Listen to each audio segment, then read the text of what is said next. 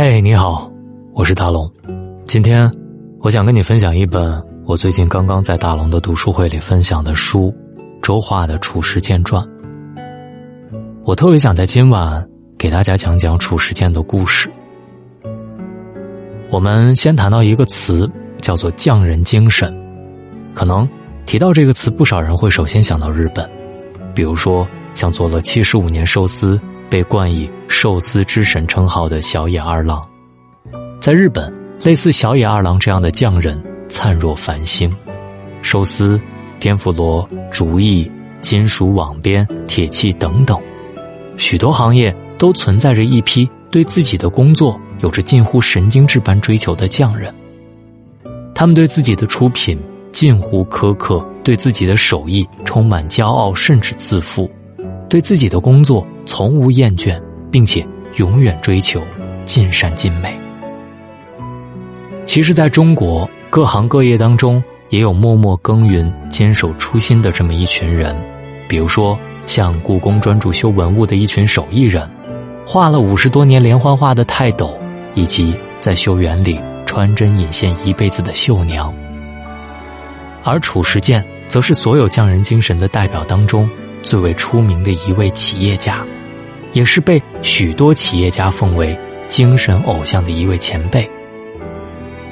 褚时健的一生大起大落，在五十多岁的时候，他迎来了人生的第一个巅峰，在全国打响了玉溪卷烟厂的品牌，成为一代烟王。但随即他坠入谷底，妻子入狱，痛失爱女，失去自由，直到七十三岁。才离开监狱，在别人安享晚年的时候，他却并没有闲着，开始种橙子。十年之后，褚橙名扬天下，他成为中国橙王。这个在耄耋之年仍然引起公众狂热关注的人物，这个被王石封为导师的人物，到底有哪些与众不同的地方呢？他是如何取得了一次又一次的成功呢？今天。我想大家跟随《褚时健传》这本书，走进一个匠人企业家的一生。《褚时健传》以平时的口吻和对细节的充分挖掘，真实记录了褚时健的一生。作者周化还曾经与褚时健有关联的人物做了采访，使得这本书上的每一个故事都公正客观、有理可循、有据可依。这本书不仅仅是褚时健一生的浓缩。也是一个他们那一代人一个时代的经历，而通过这本书的讲述，你会发现，褚时健之所以能够获得成功，都是源自于他对技术的痴迷，对完美的追求。因为他对质量和品质的追求，在一次又一次的尝试之下，才能够生产出口感极佳的烟丝，才可以孕育出酸甜适中的褚橙，而这就是匠人精神的。完美演绎。所以，当别人问他你是怎么成功的，他有这样一句话：只要你努力掌握事情的规律，并且有认真精益求精的态度，我觉得完全会学会。褚时健以自己的一生践行了他所理解的匠人精神，给后人留下了宝贵的精神财富。我在大龙的读书会。详细拆解了这本书，在人生最辉煌的时候，他被抓入狱，而他的女儿在狱中自杀，经历了人生种种磨难和痛苦。出狱之后，以七十多岁的他，又开始种橙子，创立了褚橙。他究竟是如何熬过生活当中的难？我相信这本书一定对很多人都有启发。在做事儿上，我们要看楚老是如何把事情做成的。那么，在人生当中，他的人生态度又是怎样？大江东去，浪淘尽了多少英雄人物？我想，褚时健一定算一个。他的一生无限心酸，无限骄傲，起起伏伏，跌跌撞撞。在他面前，年龄不是问题。岁月不是问题，没有什么可以打败他。就像吴晓波说的：“我们始终怀着一种尊重而虔诚的心情，面对每一位在风雨当中前行或者跌倒的中国企业家。记住他们，就是记住了中国改革的全部曲折与悲壮。至少，我觉得，我们应该记住褚时健这个名字，向褚老致敬。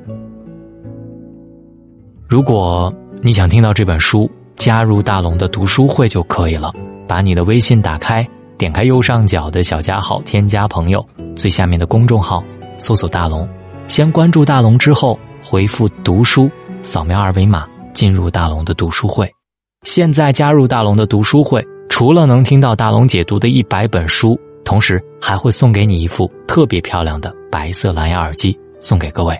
希望各位喜欢，我们书里见，好梦。看青草，穿白雪，听见森林的音乐，忽然发现陌生世界，天上湖。蓝色雾，这旅途往前一步，迷雾深处，每一声心跳，找寻自己的骄傲，